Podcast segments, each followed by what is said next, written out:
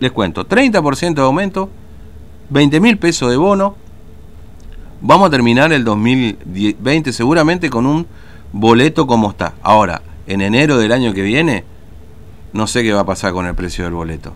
Pero le puedo asegurar que a este valor no va a estar, porque además se viene en aumento de combustible otra vez. El 16 de diciembre de este mes va a haber aumentos nuevamente. Bueno, 42 a las 9, vamos otra vez hasta los edificios de tribunales. Ahí está eh, Matías.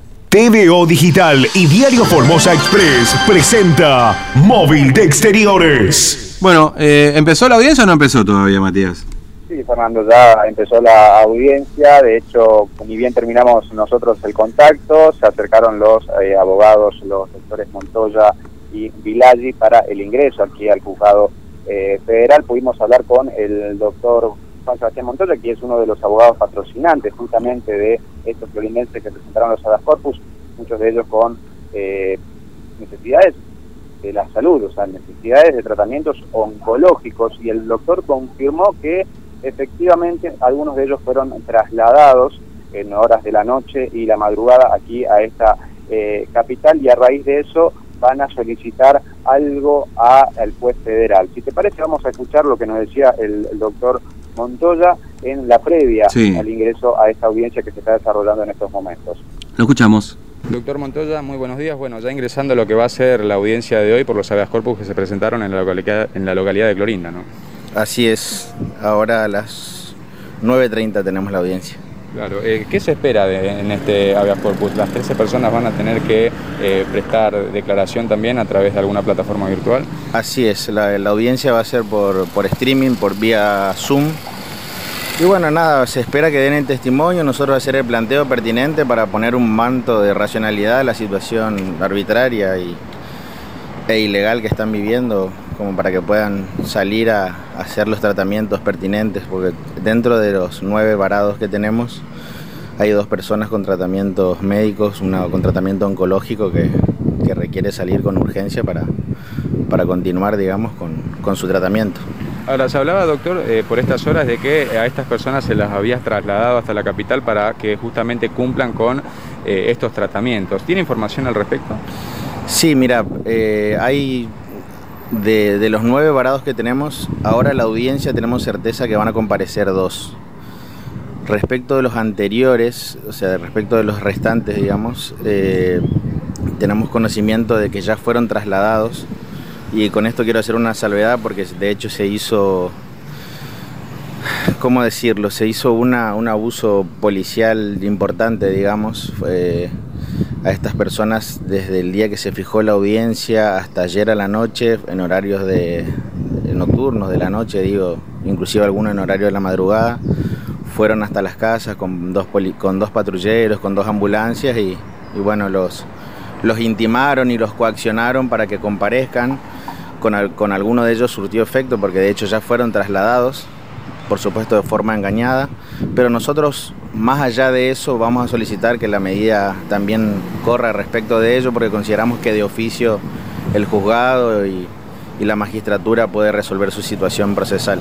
La última pregunta que le hago, doctor, justamente el traslado de estas personas, ¿puede hacer eh, eh, entorpecer algún tipo de resolución ante la presentación a la justicia o no?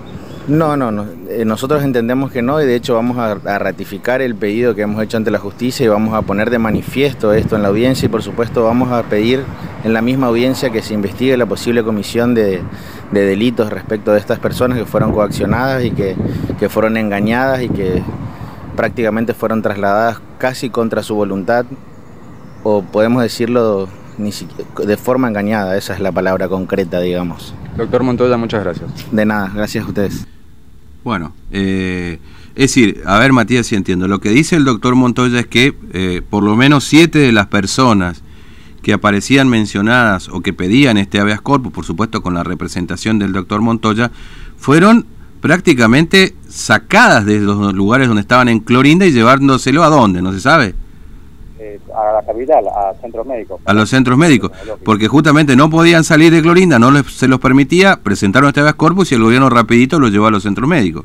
Claro, y es por eso que van a solicitar en la audiencia, lo van a hacer mención y van a solicitar. Claro, porque, a ver, le explicamos esto a la gente, eh, Matías, porque si en definitiva ¿No es cierto? Yo presento un habeas corpus porque a mí, porque digo que no me dejan salir de Clorinda, ¿no es cierto? Exactamente. Y, y después, cuando llega la audiencia de habeas corpus, yo salí de Clorinda, este puede caer ya puede caer esa demanda digamos porque ya salí de Clorinda ya, ya no hay no no es, digamos no, no hay un, un, impedimento por el cual uno presenta el habeas corpus tiene un nombre no me acuerdo ahora cómo se llama pero digamos puede caer puede caer la demanda en definitiva y evidentemente lo que pretendía el gobierno era eso no claro. que cuando llega el juez diga no pero esta gente ya salió de Clorinda no cuando le toca el turno a la fiscal de estado Zavala para que ella haga la defensa no pero esta gente ya salió de Clorinda entonces ya está, ya no, no hay un problema ahí. ¿Se entiende? Es lo que pretende el gobierno para evitarse otro dolor de cabeza con los habeas corpus. ¿Por qué? Porque si ese habeas corpus se lo dan también, después va a venir otra catarata atrás, ¿eh? Sí, es por eso que le preguntamos si esta situación puede llegar a, eh, quizá no, no, no, la palabra no era entorpecer, pero sí a modificar algún tipo de resolución, porque si el habeas corpus se presentó puntualmente porque no podían salir a hacer los tratamientos médicos, ya se encuentran en la capital. Mm. ¿no? Eh, por eso que eh, lo terminaba confirmando el, el, doctor Montoya, de que estas personas fueron trasladadas de noche, durante la madrugada, fueron hasta sus domicilios a, a buscarlos y ante esta situación van a eh, van a contar en realidad esta situación en la audiencia y van a pedir que incluso se investigue la comisión de, un delito porque consideran que eh, justamente fueron a buscarlos por la presentación de estos y por o, o engañarlos digamos, para tratar justamente de que eh, no se presenten de forma virtual a esta audiencia. De hecho, no se van a presentar todos los que presentaron el habeas corpus. Lo confirmaba también aquí un poco el, el doctor Montoya porque lo tenían que hacer a través de la virtualidad, a través de la plataforma Gypsy, como te comentaba antes de eh, la pausa. Pero bueno, hay que ver qué se resuelve en base a esta situación. Se confirma entonces de esta forma el traslado mm. de estas personas que presentaron el habeas corpus por no poder salir de Clorinda hasta aquí, hasta la capital. No pudimos preguntarle más para entrar en detalle, sí. porque bueno, ya estaban sobre la hora, Fernando, pero está bien, está bien. una vez que concluya la audiencia seguramente vamos a, a mm. tener eh, de forma inmediata la resolución que toma el juez federal Fernando Carvajal respecto de esta presentación de ciudadanos de la localidad de Clorinda que presentaron a la corpus por tratamientos oncológicos, o sea, no podían salir para poder realizar sus mm. tratamientos médicos. ¿no? Bueno, qué cosa.